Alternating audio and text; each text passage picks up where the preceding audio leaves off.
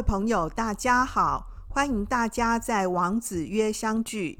这是一个结合经典诠释和生活事例分享的节目，希望透过经典智慧，帮助我们更愉快的生活。王子约就是王老师开讲的意思。那么子产呢，是这个列传里头呢的第二位宰相啊。那子产呢，他的出生背景呢，就跟呢前面的孙叔敖呢，作为一个民间的处士呢不太一样。子产呢，他是郑国的大夫，就等于是一个基层的一个官员。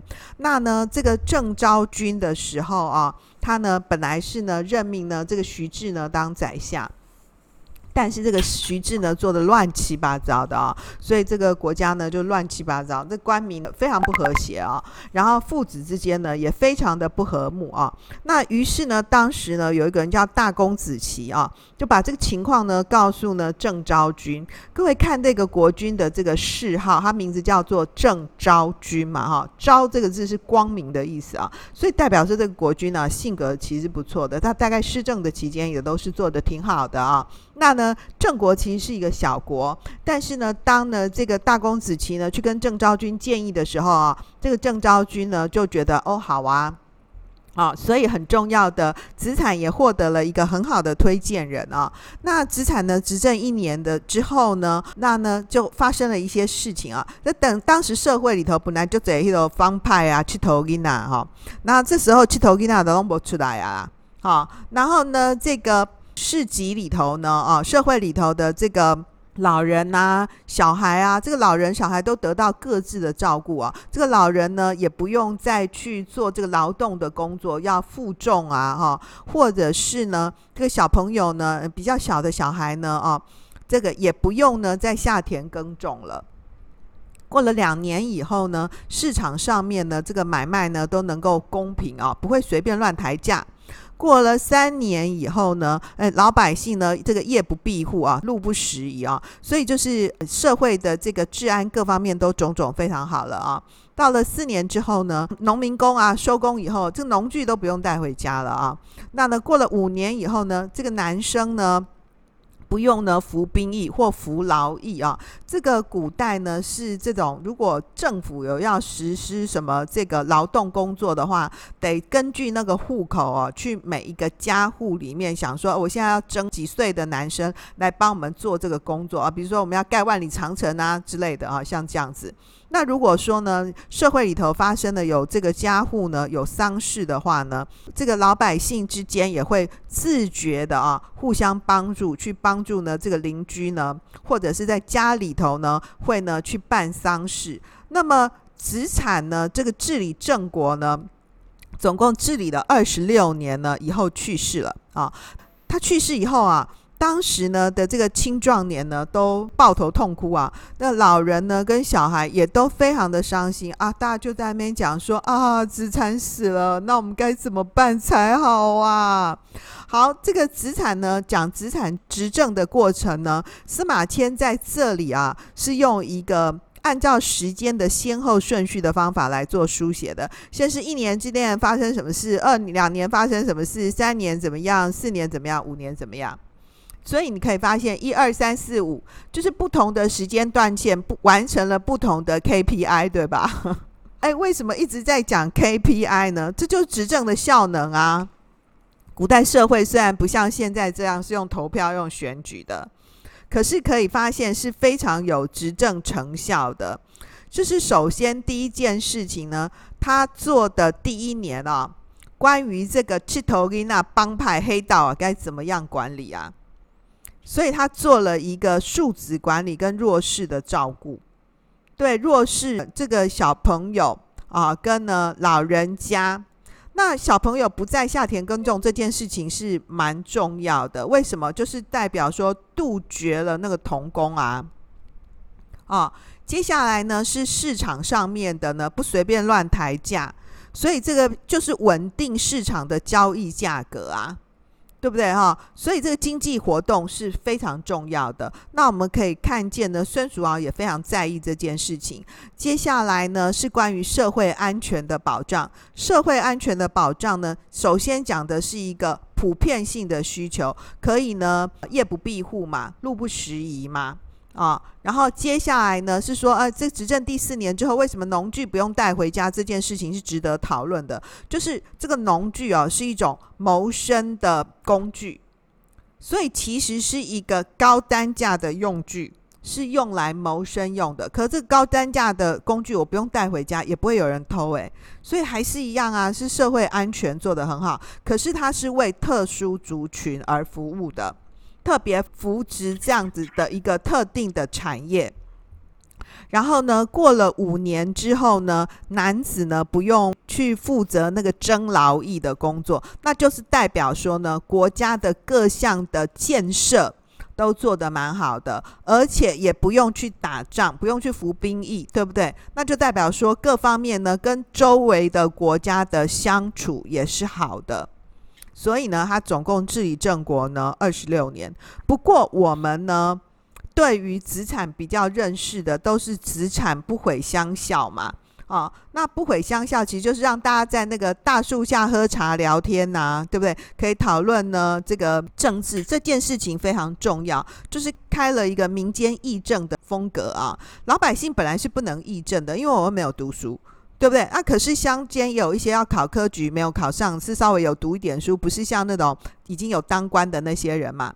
那对于这些人，他们对于政治、对于社会各方面的考虑、治安，他们的想法是怎么样？他们跟老百姓讲，老百姓就会加入这个民间。我草民的建议啊，我草民是这样子看待这个事情的啊。哦，所以这件事情是非常重要的。我们现在的电视不是都有那个立法院的直播吗？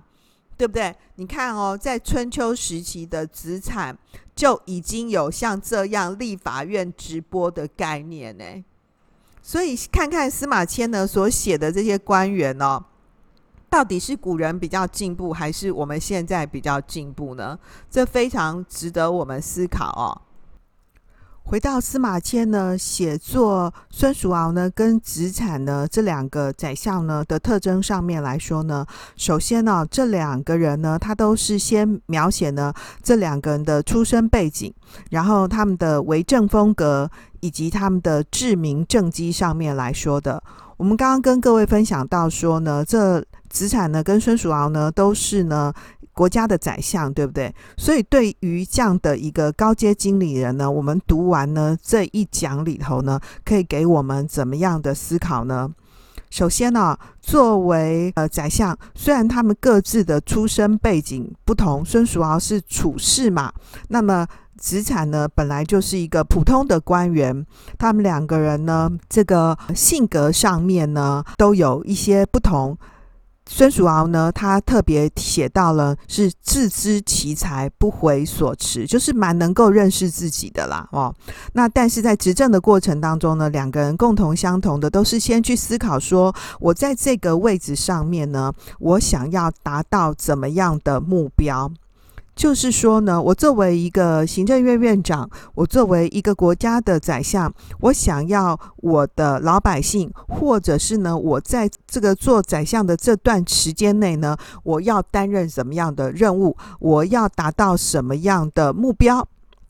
所以呢，先把目标呢定立好。孙叔敖说是要岛民乐生嘛，就让老百姓呢过上好生活。可是要采取的这个呃引导人民的方式。所以后来呢，他达到的一个最后的目的呢，是老百姓呢都因为呢他的这个引导呢。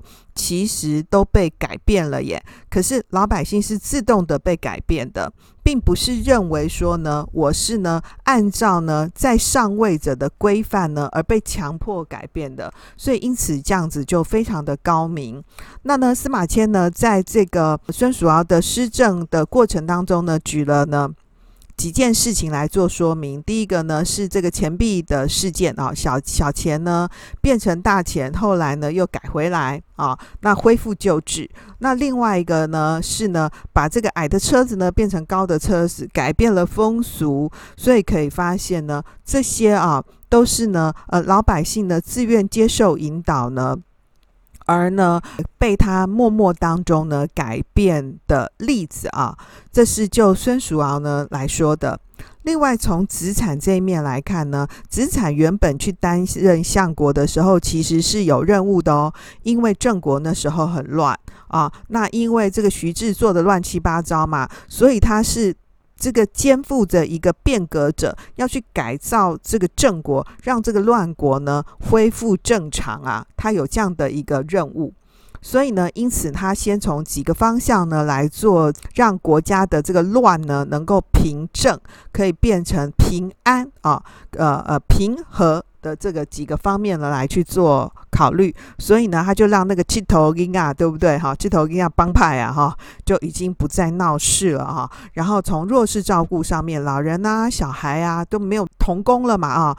那经济活动上面呢，让这个市场的这个价格稳定，不要随便乱抬价啊啊。然后后来果然就造成了一个路不拾遗的一个好结果。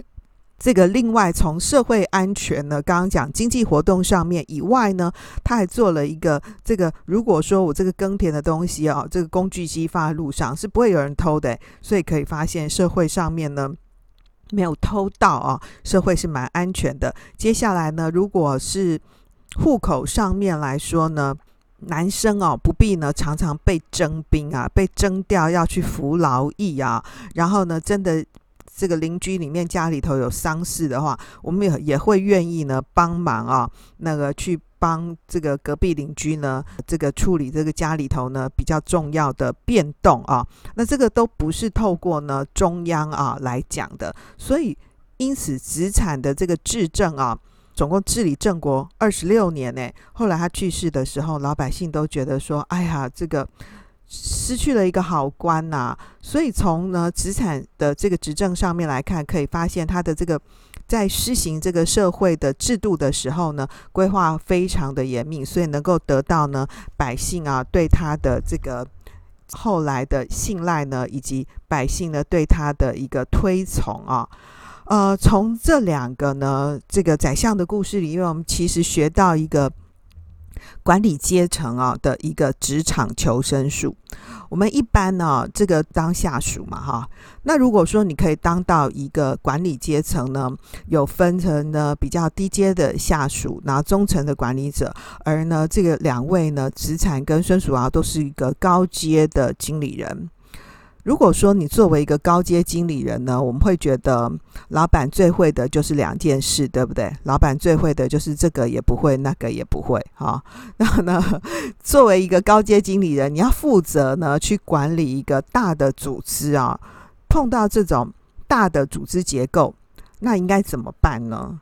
那说公司里头是一个组织结构，可是如果是一个国家呢？所以司马迁是对着的这个。治国的时候呢，最重要的官员，那么他们应该要怎么办？首先要认识自己。所以对孙叔敖来说，山上山下，我虽然呢，那个知道我自己的才能、才分在哪里，可是我还是有一些我自己个人的坚持，该怎么办就那么办。所以即使因为这件事情呢而付出了代价，他也是无怨无悔的。就是因为基于认识自己啊，了解自己的能力呢，因此呢，他做出了一些好作为。我们可以发现呢，这个两个故事里面的官员呢，很大官，这两个宰相是很会做官的。但是更重要的是，他们碰到一些蛮好的老板，对不对？那我们也不能说只是单纯老板好而已，因为他们两个人呢，都能够具体的提出自己的这个施政啊，就是在。这个从事这个宰相工作的时候，都有真的达到每个不同阶段的效能指标，诶，所以当我们在执行不同的专案的时候，或者是呢听到呢下位者啊，其他部门的人呢来澄清案件的时候，那我们应该怎么样处理呢？可以发现孙叔敖呢的部分，司马迁做了比较细致的说明啊，那呢这个子产呢的话呢。司马迁呢，就是条列了重点，而呢，作为宰相啊，其实这是一个非常危险的官位，特别是在古代啊，就拔掉就拔掉啦，对不对啊？那呢，他们两位呢，都很能够看得懂呢，自己在这个权力位阶里头呢的一个。特殊的位置，什么时候呢？我该怎么样说话？因为如果你真的能力超过了你的王，其实也是非常危险的，对不对？所以怎么样去观察呢？一般的老百姓，以及呢贵族阶级，以及呢我作为这个管理阶层，还有王跟我的各方面的关系，能够冷静周备的去处理每一个不同的个案，并且能够照应全局的规划来去导明化民。那老百姓都被你改变了，但是老百姓却不觉得，或者呢是像呢这个呃资产一样，老百姓呢在资产过世之后呢，哦，大家呢都一直哦就怀念没啊哈，对，做好人怀念没啊哈，好，那这里头当然是非常不容易的。所以，因此呢，我们就用这四件事情：认识自己、确认事实、看懂场域、观察连结，来作为呢高阶经理人的职场求生术喽。好，那呢，不过呢，在这一讲的最后呢，要做一点小小的补充说明。我们说呢，这个《荀利列传》呢，是司马迁写的心目中的好官员的形象。这里头呢，其实结合了。儒道法的一个特征跟思考，跟传统的儒家呢，把道德呢放在呢最高位的思考方法，可能是不太一样的。不过，您说孙叔敖不重视道德吗？他当然是非常重视的，只是司马迁呢没有把道德呢放在第一顺位，他呢也就改动了呢过去呢儒家只强调呢道德为首出的一个想法。另外呢，实际上面说啊，子产呢，根据《左传》的记录啊，其实这里头实际写的子产形象呢，跟《左传》是有一些不合的啊。这个呃，子产其实是执政的过程当中啊，手段其实是非常霹雳的哦啊。那呢，他对于这个什么时候该宽，什么时候该严哦，他是很有一套他自己的。想法的，所以另外呢，有一篇古文啊，叫做《子产论政宽猛》，他觉得这个执政可以有宽的一面，可是也要有猛啊，就是要有很严格严厉的一面，跟这里面呢，这个故事里头写的子产呢，可能是有点不一样的啊，在这边呢，做一个小型的补充。好喽，我想呢，这个。王子曰频道呢，啊，原本呢，呃，我们设立的是每一个礼拜呢，跟各位呢推播一集。那为了因应呢，大家放寒假嘛，哦，那又过年嘛，哦，所以呢，特别呢，希望说借着这样的一个冬季特辑呢，来陪伴大家。你喜不喜欢这样子的安排呢？在冬季特辑里头呢，我们做的呢两个不同的单元，一个呢是关于呢指南宫系列的啊，谢谢指南宫呢对我们的赞助跟协成播出。另外呢是关于呢这个史记系列的，是王老师呢。参与呢《史记天地》的线上讲会呢，改制录播而成的。如果您喜欢像这样的单元呢，欢迎您在我们的下方留言。那呢，作为呢王子曰呢，可以更进步的思考哦。好，今天就到这里，谢谢大家的收听。让我们透过经典好声音，感受经典智慧，一起发现一个更好的自己。我是王老师，我们下次见哦，拜拜。